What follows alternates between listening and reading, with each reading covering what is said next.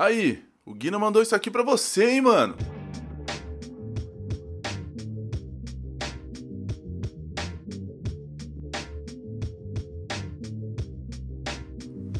Sim, sim, sim, sim, sim. Estamos começando mais um Talk 90, o podcast aqui do Casa 90.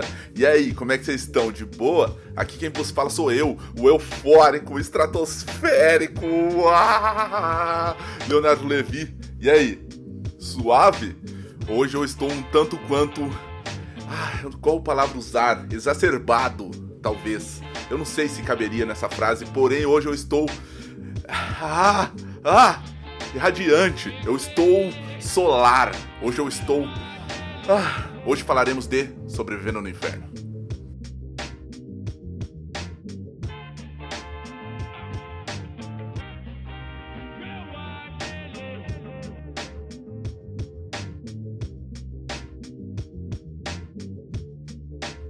Então, hoje falaremos sobre um clássico, mas eu acho, pensando aqui com a minha cabeça maluca, que a palavra clássico acho que já ficou um pouco menor. Porque hoje em dia se usa a palavra clássico para qualquer coisa, né? O Cypher da, da galera da rua de trás, o, a música que o cara lançou, sabe, em dezembro de 2020 é um clássico, não sei o quê. O que falaríamos de Sobrevivendo no Inferno? Eu não sei, cara, tem que ter uma outra palavra para descrever alguns tipos de obra, sabe? Como Mona Lisa, por exemplo da Vinci, não tem como você dizer que aquilo é uma, uma obra de arte só. Tem que ter uma outra palavra, alguma coisa. O caso desse disco é um exemplo claro disso. Não tem como dizer que isso é apenas um clássico. A obra é de 1997 e ela perdura até hoje como não só um disco muito, muito bom, muito, sabe, atemporal, mas muito também atualizado, como ela permeia entre, tipo, todos os top ranking de melhores discos, assim, se você pegar hoje, 2021, você coloca lá, tipo, top ranking é, 100 melhores discos que existem, ele vai estar tá lá, não interessa o ano que ele foi lançado, você entende? Então, clássico, é, porém, o disco é de uma época que a gente decorava as letras mesmo, a gente buscava, sabe, ouvia no, no num disco mesmo, ouvia numa fitinha, que como foi meu caso, a primeira vez que eu tive contato com esse disco foi numa fita. E era uma coisa da época que você conseguia ouvir, assim, sabe? Você escutava aquilo tantas vezes que você decorava as letras. E eram músicas, sabe, de cinco minutos rimando direto, não era aquela coisa com refrão, tá? Era porrada mesmo, era rima atrás de rima, cinco minutos rimando. E cara, você tinha. Era uma linguajar gigantesco para você aprender, sabe? Hoje em dia, e numa época que não se existia internet, mal se via revistinha, porque aquelas revistinhas de banca, você encontrava muita coisa de rock, muita coisa internacional, mas você não encontrava uma, uma revistinha de banca com letra de, de Diário de um Detento. Foi meu primeiro disco de rap e, se eu não me engano, ela vendeu mais de um milhão e meio de cópias, sem gravadora e sem distribuidora vocês que estão ouvindo, que tem um pouco de noção de música, de, de como funciona o mercado, já acham um absurdo. Pra galera que não tem muita noção de mercado e tudo mais, tá, não entende muito bem, mas, mas para vocês terem uma noção, cara, é você vender um milhão e meio de alguma coisa sem ter ninguém para te ajudar a vender aquela coisa, cara. Imagina você que você faz aí, por exemplo, uma arte na sua casa, você faz um desenho você pensou naquele desenho, pintou, fez tudo aquilo lá, sabe tudo da sua cabeça. E você consegue chegar no número de vender um milhão e meio daquilo. Você, meu amigão, você fez seu corre, você pintou aquilo, você, sabe, você desenhou, você imprimiu, você foi atrás e vendeu um milhão e meio daquilo. É um negócio absurdo, cara. É um negócio estratosférico, assim, é um negócio que não se tem ideia, não se tem noção certa do que é. A gente não consegue ter a tamanho e dimensão exatamente daquilo que você está dizendo nesse caso aí. É um negócio grandioso, assim, ó, que pra, simplesmente parecem números pro, pro, pro mundo atual, como tem esse negócio de internet, qualquer música aí bate um milhão de views e tudo mais, assim, é, volta no exemplo como eu disse, tenta fazer um desenho na sua casa aí, por exemplo, faz um desenho, elabora o desenho, pinta, tá, pensa nas cores e tudo mais, e vai pra rua tentar vender. Eu espero sinceramente que você venda um milhão e meio de, de, de desenhos. Porém, cara, aí você vai ver. Como é que esse disco era foda. Isso sem contar pirataria. Um milhão e meio registrado. Imagina quanto disquinho não foi feito, cara. Quanto era fitinha. Eu mesmo comprei numa fitinha pirata na feira. Tudo nesse disco é imortal. Tudo. É um disco de referência, de linguajar, de gíria, de coisas que a gente leva até hoje. Por exemplo, Guina. Fala Guina, você já sabe do que eu tô falando. Eu não vou precisar falar o nome da música. Tô ouvindo alguém me chamar. Aê, o Guina mandou isso aqui pra você. Você já sabe o som que eu tô falando. Você tá entendendo a importância? Você tá entendendo, meu amigão? Você tá entendendo? Tô ouvindo alguém me chamar, é o nome da canção que leva, né, esse bordão do Guina, enfim, que traz a referência e tudo mais. É uma canção que ela fala, na verdade, ela conta uma história, assim, tipo um storytelling, é, na primeira pessoa, um cara contando sobre como ele se envolveu na vida do crime e por intermédio desse amigo dele, o tal do Guina. Também quero ser assim, vida de ladrão, não é tão ruim. Pensei, entrei no outro assalto, pulei, pronto. Aí o Guina deu mó fome. Esse personagem que ele conta é um cara que no começo ele tá tendo um pouco de êxito no mundo do crime e tudo mais, sabe? Tá tendo uma ascensão no mundo do crime, ele tá começando a ver que aquilo ali tá, tá rolando, tá ligado? Ele tá fazendo os assaltos dele e tal, e tá tudo certo. O cara sabe quando o cara tá patrão, ele tá conseguindo as coisinhas para ele e tudo mais, ele acha que tá lá em cima. Primeira vez vi o sistema nos pés. Apavorei, desempenho nota 10. Dinheiro na mão, o cofre já tava perto. E com o passar do tempo, né, aquela, coisa, enfim, como se diz, né, que é cadê o caixão, o personagem do Guina vai preso e ele começa, a galera, a quebrada começa a dizer que quem caguetou foi o personagem do Mano Brown, né, que conta a história na primeira pessoa e tal. Tem os malucos atrás de mim, qual que é? Eu nem sei. Diz que o Guina tá em cana e eu que caguetei. Essa música também tem um lance, tá ligado? Que ela, tipo assim, ela pensa muito nessa outra questão de tipo o como é se dito as coisas, tá ligado? Como são comunicadas as coisas, porque por exemplo, o personagem principal do Brown, ele morre por um boato que disseram que foi ele que entregou Guina. Sabe? Só que ele acaba falando, ele justifica que não foi ele, mas no final da música ele acaba morrendo e tudo mais, então faz um lance da gente refletir sobre como são transmitidas as coisas, sabe? Nesse caso, o cara morreu por um boato que acabou virando mais forte do que, na verdade, o fato. Você entendeu? Como aconteceu um caso há muitos anos atrás de uma uma professora que foi uma professora não, desculpa, uma moça qualquer, eu não lembro se ela era professora ou não, que ela foi assassinada por um boato de uma ex-namorada de um, de, um, um esposo dela, alguma coisa assim, que contou um boato falso sobre ela. E daí a cidade toda tal apedrejaram a moça. E enfim, isso é estudado até hoje nas faculdades de ética e tudo mais, tem tese, doutorado e tudo mais. Eu não sei exatamente o nome, eu tô dando muita, sabe, uma resposta muito vaga, assim, muito no ar, mas é bom, procurem, para quem estiver ouvindo, procura saber sobre essa história da, da moça que foi apedrejada até a morte por um boato e tudo mais que aconteceu. É muito forte. Se aquela arma é do Guiné, eu sei, uma 380 prateada, que mesmo dei. Um moleque novato com a cara assustada. Mas depois do quarto tiro eu não vi mais nada. É louco, mano. Esse som é o nosso, sei lá, o poderoso chefão. É o nosso, sabe, ela, você ouve ela assim, é uma história inteira contada, assim, sabe? Não é aquelas musiquinhas só pra, pra ouvir. É uma música que tem uma, uma trama mesmo, desde o começo até o final, assim, é, é louco, é louco. Ouçam, ouçam. E é desse disco também, Diário de um Detento, ficou uma música muito conhecida. Até quem não conhece Racionais conhece essa música Diário de Detento, enfim, ela virou trilha de filme, já tocou várias vezes até na TV mesmo e tudo mais. É uma música que ficou muito famosa, ultrapassou essa barreira de rap e tudo mais. E ela conta a história do, daquela rebelião que rolou em Carandiru, o Carandiru lá com 111 detentos é, mortos, né? Oficialmente, né? Porque por histórias e tudo mais, assim, que tem um livro, eu acho que do Drauzio, que conta que, que que foram muito mais do que isso as vítimas, que ele ajudou na, na autópsia e tudo mais, porém, é, oficialmente pelo governo foram anunciados 111. Foi almoçar que se for da minha mãe, cachorros assassinos, gás lacrimogênio, que mata mais ganha medalha de...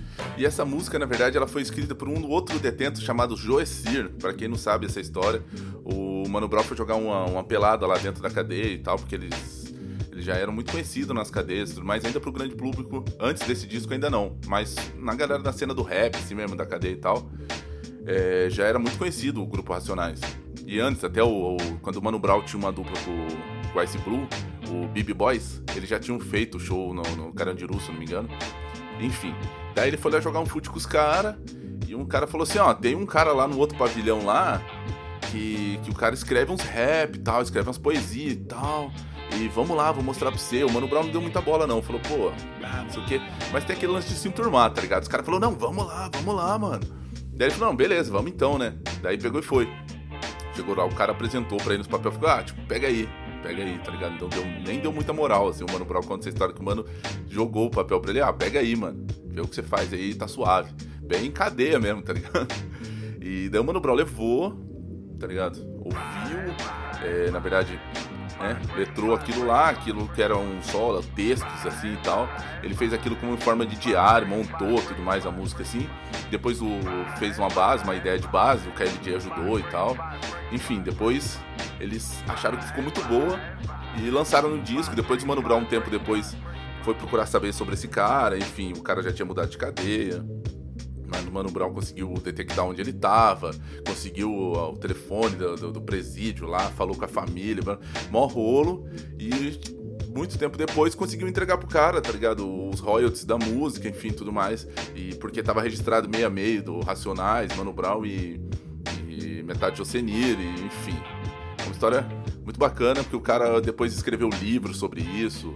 É, se eu não me engano, chama Diário de um Detento mesmo por Josenir, um negócio assim, ó. É muito legal, procure saber, ouça essa música, procure saber sobre esse livro. É uma história muito bacana. Aqui estou mais um dia, sob o olhar sanguinário do vigia.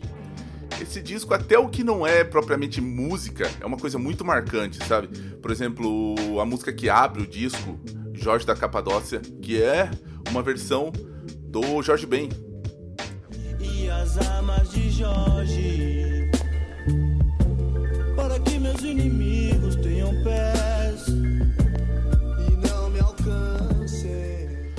Essa música, na verdade, é uma letra muito antiga do Jorge Benjor que o Mano Brown gostava. Ele dizia que ele rezava isso aí no, no ponto de terreiro lá e tal. E, enfim, eu não entendo muito, mas ele dizia que ele cantava essa música sempre, assim, como um ponto de oração para ele, assim, servia como uma inspiração, digamos assim. Não me toquem para que meus inimigos tenham pés e não me alcancem. Daí o Mano Brown pegou esse som, ele teve a ideia de se ampliar em cima de um som do Isaac Reis, que por sinal, que belo exemplar de moreno, hein? Que belíssimo exemplar de chocolate. Parabéns aí, Isaac Reis, pelo som, pela música e pelo, pelo negro. because after suffering so much, I know that I was wrong. E eu gosto muito dessa intro porque ela já diz mais ou menos como vai ser o disco, assim, qual que vai ser o, o ar, digamos assim, né? Como é que vai ser o lance do disco mesmo. E ela já dá, já dá margem para a segunda faixa que também é falada. Música mesmo, propriamente dita, a gente só tem na terceira faixa. Olha que bagulho inovador. Aí com isso a gente abre o precedente para a terceira, que é capítulo 4, versículo 3. Aí, meu amigo, aí você sai da frente, aí a molecada senta, aí é gangster rap shit.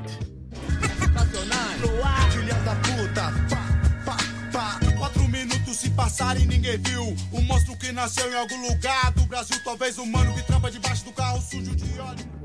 Essa música ela fala de muitas coisas do dia a dia, fala de crime, fala de droga, de treta, sabe, de, de confusões assim que acontecem no dia a dia, mas de uma forma tão coloquial, assim, de uma forma tão bonita, de, entre aspas, né, que que naquela época não se falava, na verdade não se comentava sobre o assunto e também não se dizia tão claramente. Era muito aquela coisa marginalizada, enfim, tá na favela, tá errado.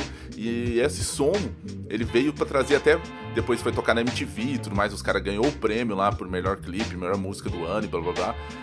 Porque trouxe, essa música trouxe aquela realidade pra galera começar a entender um pouco mais sobre a favela, como funciona aquilo no dia a dia, como é uma favela no dia a dia, sem dizer que simplesmente a favela era só aquilo que se parecia na TV e tal. Além, né, obviamente a música fala sobre crime, sobre sabe, sobre morte, sobre drogas, sobre outras coisas. Mas ela conta mais ou menos como é o dia a dia das pessoas que estão ali dentro. Os caras só no fundo do poço, no bolso. Veja bem, ninguém é mais que ninguém, veja bem, veja bem, e eles são nossos irmãos também. Mais de cocaína e crack, uísque, conhaque. Daí você tem um KLJ riscando. Cara, não tem erro, não tem erro. Esse disco não tem uma trave. Daí vem Rapaz Comum, né? Não sinto dor, dormente. Não sente o próprio suor. Meu raciocínio fica meio devagar. Quem me fudeu? Eu tô tentando me lembrar. Esse som é o Ed Rock bolado do jeito que todo mundo sabe, aquele jeito que tem a característica do Ed Rock sendo muito mais a letra mais pesada, digamos assim. O Mano Brown ele compõe muita música pra galera, para as pessoas conseguirem ouvir, ele consegue sintetizar melhor assim. Mas o Ed Rock que tem a caneta pesada do rap, digamos assim. Quem conhece muito rap há muito tempo sabe que a caneta do Ed Rock é muito pesada. O cara não brinca, ele não mede meias palavras.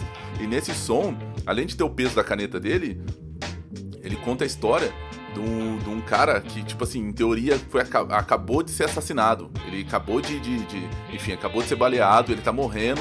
E ele começa a contar de como ele foi a vida dele. Na verdade, ele tá pensando, aquilo é um pensamento dele, de como ele contaria a vida dele como foi. É uma coisa meio maluca, assim, ó. Tem um trecho da música que ele fala mais ou menos assim, ó. Que a vida do crime é um cotidiano suicida. Algo nesse termo ele tá dizendo mais ou menos sobre isso, assim. E só nisso, cara, você já consegue perceber cara, qualquer pessoa que já acusou Racionais de apologia ao crime ou apologia a qualquer coisa simplesmente não ouviu nada, não entendeu nada, cara. Você não entendeu nada. Eu adoro periferia, é periferia em qualquer lugar. A visão já não é tão bela. Esse som é o Racionais em 1997, falando sobre os perigos das drogas, o perigo do, da epidemia do crack, que ainda não tava nem um terço do que nós vemos atualmente, cara. Louco. Uma pena, um mês inteiro de trabalho, jogado tudo dentro de um cachimbo, caralho. O que eu gosto muito nesse som, cara, que ele deixa a reflexão assim de como chegam as drogas no Brasil, sabe? De como é trabalhado isso, porque a guerra, né, ao ao tráfico, enfim, a guerra as drogas, assim como é conhecido atualmente, né? Tem muita aquela coisa assim, do, tem o drogado, né? O viciado lá, o químico, enfim, aquela pessoa que é dependente químico e tudo mais. E também tem as pessoas que só fazem uso recreativo de algumas drogas e tudo mais. Mas como é combatido aquilo é, pela polícia e pelos órgãos públicos e tudo mais, é, é uma maneira a se pensar, a se conversar e tudo mais. Existem muitos psicólogos que abordam isso de uma maneira é, que tem que ser tratado de, de uma forma mais correta, mais humana, digamos assim, né? Tendo tratamento para as pessoas que são viciadas, para as pessoas que têm algum problema sério com isso. Tem algumas pessoas que falam assim, tipo, é, o lance do bandido bom é bandido morto, e simplesmente, sabe, a pessoa ali, ela, ela usa droga, enfim, aquela pessoa tá usando droga na rua, então pode matar que é, que é vagabundo. Tá morando na rua, tá usando crack, mata que é vagabundo. É, cara, eu não concordo com essa posição, porém, né, eu vou defender até o final as pessoas têm o direito de dizer o que elas quiserem. Porém, fica a reflexão. Quem vende a droga pra quem? Vem pra cá de avião ou pelo porto, cai. Não conheço o pobre dono de aeroporto e mais. Fico triste por saber e ver que quem morre no dia a dia é igual a eu. Porém, fica a reflexão. Você acha que aqui, por exemplo, em São José dos Campos, lá no campo dos alemães, alguém tem helicóptero? Como é que chegou a cocaína lá? Aqui no Brasil não se produz cocaína ali no Campos Alemães, quando os caras fazem um movimento ali na 19 ali, que, o, que os playboy vai lá comprar cocaína lá para fazer festinha no final de semana, para depois esses mesmos, esses mesmos playboys apontar o dedo e falar assim: "É, bandido bom é bandido morto". Quando esses caras falam isso, lá no Campos Alemães alguém tem helicóptero para trazer essa cocaína da Colômbia? Enfim, né? Enfim. O mundo mágico de Mágico de Oz, cara, é um dos melhores raps do Racionais de todos os discos. Também é um dos melhores raps do, do próprio Ed Rock como letrista. Que ele tá contando a história desse moleque de 12 anos que ele fica olhando ao redor, né, cara? Esse mundo mágico, sabe? Que os, que os caras da quebrada que tem, é, que mexe com o crime, os caras que faz coisa errada, assim, estão vivendo, enquanto ele, como filho de, de, sabe, de uma pessoa servidora a outra, uma filha de uma empregada, enfim, filho de uma pessoa que trabalha normalmente, não tem nada daquilo, sabe? Porque a gente sabe o salário de uma pessoa que trabalha como empregado, como trabalha como, sabe, CLT normal por aí, não, não consegue dar aquilo de padrão de alta qualidade para a criança, enquanto ele tá vendo tudo aquilo na frente dele. Um dia ele viu a malandragem com um bolso cheio, pagando a rodada, risada e vagabunda no meio. A impressão que dá é que ninguém pode parar. E o louco da música é que ela conta essa história dessa visão dessa criança, vendo tudo que acontece, assim, de bom, de malefícios também, de, sabe, de coisas boas e ruins, sobre envolvendo aquele mundo do tráfico.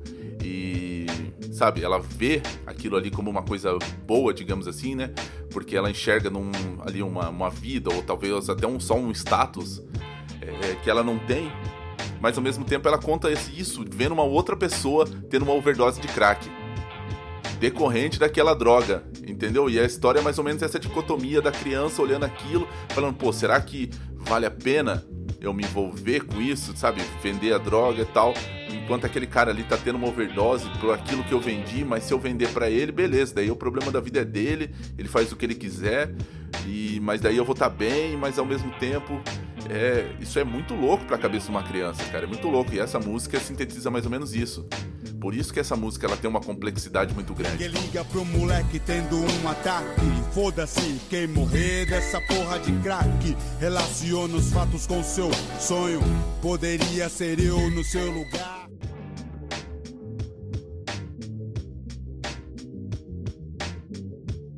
Dicotomia muito maluca para a cabeça de uma criança, porque isso sintetiza muito bem a visão de uma pessoa, sabe, da quebrada que não tem nada e, enfim, sabe, só tem a luta como como fonte de vida, assim, a pessoa só sabe o que é lutar todo dia, sabe o que é sofrer todo dia, o que é sangrar todo dia, e ver filho de, sei lá, de deputado, filho de gente que, que, que era para estar tá ajudando o povo, sabe? É, como crioulo, uma vez eu vi numa entrevista dele, ele conversando que é muito louco para uma criança, sabe, ver a mãe dele sendo empregada de uma outra pessoa, criando uma outra criança, Sabe? Se vocês se porem nesse contexto, é muito maluco, cara. Você ter, sei lá, que nem essa criança tem 12 anos, ela ela ter que viver, ter que acordar, ter que ir pra escola, ter que fazer suas coisas sozinha, porque a mãe dela está criando uma outra criança para uma, uma família de classe alta que está pagando a mãe dela para criar o filho dela. Sabe, essa criança que era pra estar com a mãe dela e tudo mais, a gente sabe, o lance tem que trabalhar, obviamente, isso aí, eu não tô falando sobre isso. As pessoas que são de verdade, as pessoas que sabem o que eu tô falando. É que negócio, por enquanto é o seguinte, meus rap estão na rua, por enquanto é o seguinte, se não chegou até você é porque não é para você ser o ouvinte. Essa é a mensagem, entendeu? Vocês sabem o que eu tô falando. É muito louco você ver uma criança é, ver, sabe, passando sofrimento, passando essas coisas, não ter comida em casa, enquanto o filho que está sendo criado pela mãe dele tem de tudo, sabe? Tem iate para andar, tem, sabe, jet ski para dar voltinha no final de semana. É, isso mexe muito com a cabeça da criança, sabe? A criança às vezes não, não, não, não, não é uma pessoa ruim, muitas vezes não. Aquela coisa, toda criança tem um, um sabe, o mundo tá aberto para ela ser Gandhi ou ser Hitler vai depender da pessoa. Ela nasce neutra. Toda criança nasce neutra. Depende da, da criação, enfim, depende de onde ela se envolve e tudo mais, a formação que ela tem. E, e daí é louco como o Estado só se preocupa com aquela criança depois que ela, que ela faz alguma coisa. Depois que ela mata alguém. Depois que ela prejudica alguém de alguma forma, sabe? Se aquela criança viveu aquilo tudo é, e acaba se revoltando lá pra frente, aquilo vira problema do Estado. Mas por que, que o Estado não se preocupou quando ela era criança? Em tentar dar um salário mais digno para a mãe dela, tentar para a mãe dele tentar trabalhar em alguma outra coisa, ou para essa criança ter uma escola integral que preste para não viver no mundo do crime, ou sei lá, sabe, uma vida digna. Mas não, isso aí só vira preocupação do Estado quando ele mata o filho de alguém que é importante. Porque enquanto ele tá lá na quebrada sofrendo, ou enquanto ele tá se matando lá, enquanto estão matando pessoas da quebrada, o Estado não vai lá. O Estado não vai lá quando duas crianças do, da quebrada morrem. O Estado só se preocupa quando uma, uma criança da quebrada mata uma criança que não é da quebrada. Entendeu? É sobre isso. É sobre isso aí. Daí vem Fórmula Mágica da Paz, né, cara?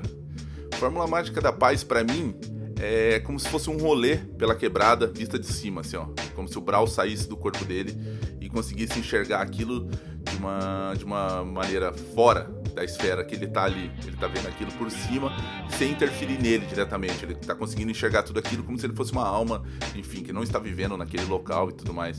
E também é um Brawl que já tá contando uma história de um ponto de vista como se ele já tivesse desistido daquilo, entendeu? O cara simplesmente tá aceitando aquela situação ruim que, que é, aquela quebrada dele. Enfim, ele falou assim: meu, é isso aqui mesmo, sabe? Não tem para onde melhorar. É um cara totalmente mais depressivo. É um, é um ponto de vista de um cara que já não tem mais esperança para aquele local onde para aquele local onde ele mora. Que não tem mais.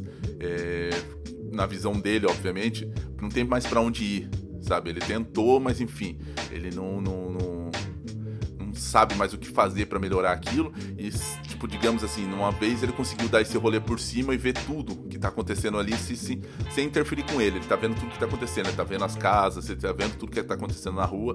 Só que ele mesmo simplesmente já desistiu daquilo. Então essa música é mais ou menos isso, assim.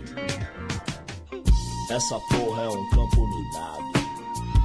Quantas vezes eu pensei me jogar daqui. E essa música também tem um negócio muito louco, cara, que eu pego para mim, assim, que eu levei para mim quando eu ouvi isso aí a primeira vez, que é o lance daquele de como a quebrada sempre, se pode reparar sempre, sempre na quebrada saem os melhores músicos, sabe? Sempre tem as melhores rodas de samba, sempre é, esse movimento cultural, não só de questão musical, mas também questão de artístico, enfim, esse, o, o elemento cultural brasileiro sempre sai da quebrada, sabe?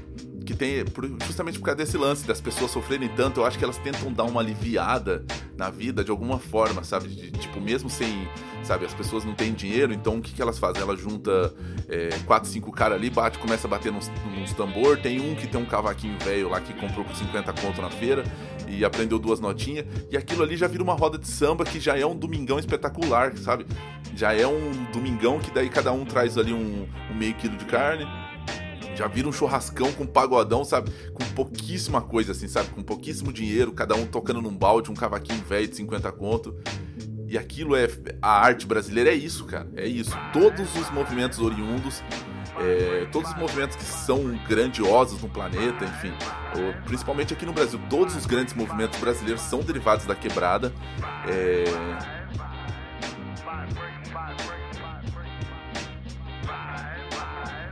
pode até ter tomado proporções maiores, mas eles são feitos ali para aliviar um pouco da dor. É como o canto dos escravos lá quando é, iam colher café e tudo mais, tinha aquelas rodas de, de, de jonga, enfim.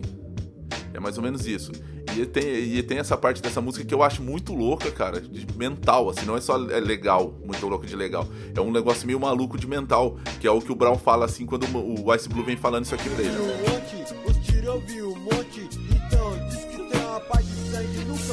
Daí o Brown chega e responde pra ele assim: É sempre a mesma ideia junto, treta, tiro, sangue, aí mudar de assunto. Traz a fita pra ouvir porque eu tô sem. Principalmente aquela lá do Jorge Ben. É um detalhe pequeno da música que muita gente não dá atenção, só que ela retrata muito bem como esse lance da, da, da música, da arte, é um subterfúgio para aliviar a alma, sabe? Para esparecer. Às vezes você tá muito cansado, sabe? Do, da vida, assim, sabe? Do trabalho e tudo mais. E daí às vezes você só põe um som assim, ó, sabe? Tem muita gente que gosta de pôr um som e tomar um vinho, descansar, sabe? Aquele lance da música, é, ela leva você, acaba descansando você uma alma, sabe? Relaxa você, tipo, tira você daquele, daquele momento, digamos assim, daquela sua vida que você tem, apesar de, sabe, de muitas vezes você tá triste com aquilo que tá acontecendo, com aquele momento e tudo mais. E a música também serve para não só levar a gente para outros lugares legais, mas também para uh, eh, para nos aprofundar, sabe? Tem muita gente que tá triste com alguma coisa, daí ouve uma música, chora, daí deságua, sabe? Limpa. Depois daquilo deixa passar, sabe? Aquilo renova a pessoa. Enfim, é, é, um detalhe muito pequeno da música, porém mostra a genialidade dele poder falar esse trechinho no meio da música de uma forma que é muito importante. E eu não posso deixar de falar aqui, né, senhoras e senhores, do fancão. Em mentira vou acreditar? Com. Qual mentira vou acreditar? Qual mentira vou acreditar? Essa música é um retrato de uma noite, de um rolê massa, que os caras estão querendo tirar um peão legal, aquele rolezinho que você fala, pô, até hoje, mano, tá vibe e tal, mas ao mesmo tempo tu retrata de como esse rolê para algumas pessoas é enfrentado diferente, sabe? Para o jovem de periferia, pro jovem negro, ele acaba sendo um pouco mais é, cuidadoso, digamos assim, porque dependendo do local onde o negro vai para se divertir, ele vai ter o confronto com a polícia e tudo mais, sabe? Tem locais assim que, tipo assim, ó, se você vê um carro com dois negros passando aqui, é algo perigoso. Simplesmente os caras estão querendo dar um rolê naquela noite, tomar o seu goró, sabe? Se divertir, ouvir seu funkão, seu James Brown no talo e, sabe? Aquela coisa. Porém, quem é preto como eu já tá ligado qual é. Nota fiscal, RG, polícia no pé. O primo do cunhado do meu genro é mestiço. Racismo não existe, comigo não tem disso, é pra sua segurança. Falou, falou, deixa pra lá. É isso, Sobrevivendo no Inferno, o disco é foda, lançado em 1997 até hoje. É exemplo de como fazer um disco, de como trabalhar com rap, de como lançar um produto.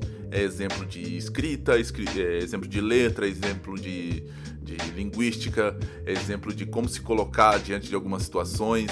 Ela, esse disco já virou é, top 10 discos da Billboard de todos os tempos. Esse disco toca nas faculdades, toca nas quebradas, toca nas festas de playboys, toca na favela, toca na bica onde vende o pó e toca onde os playboys cheira o pó da bica. Esse disco é unânime, esse disco tocou na casa da quebrada, tocou na casa do Papa, para quem não sabe, o Papa tem um.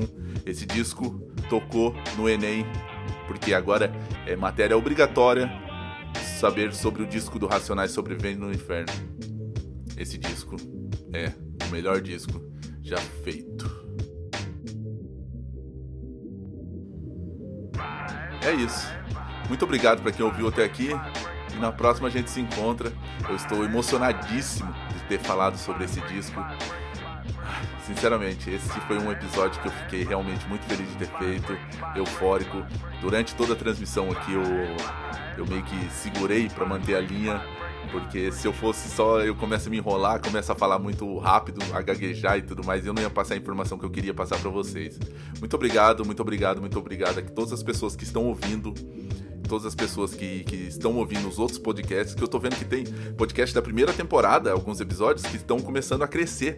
Então, Obrigado a galera que tá ouvindo também as primeira, a primeira temporada. Uh, a gente já tá no quarto episódio da, da segunda temporada.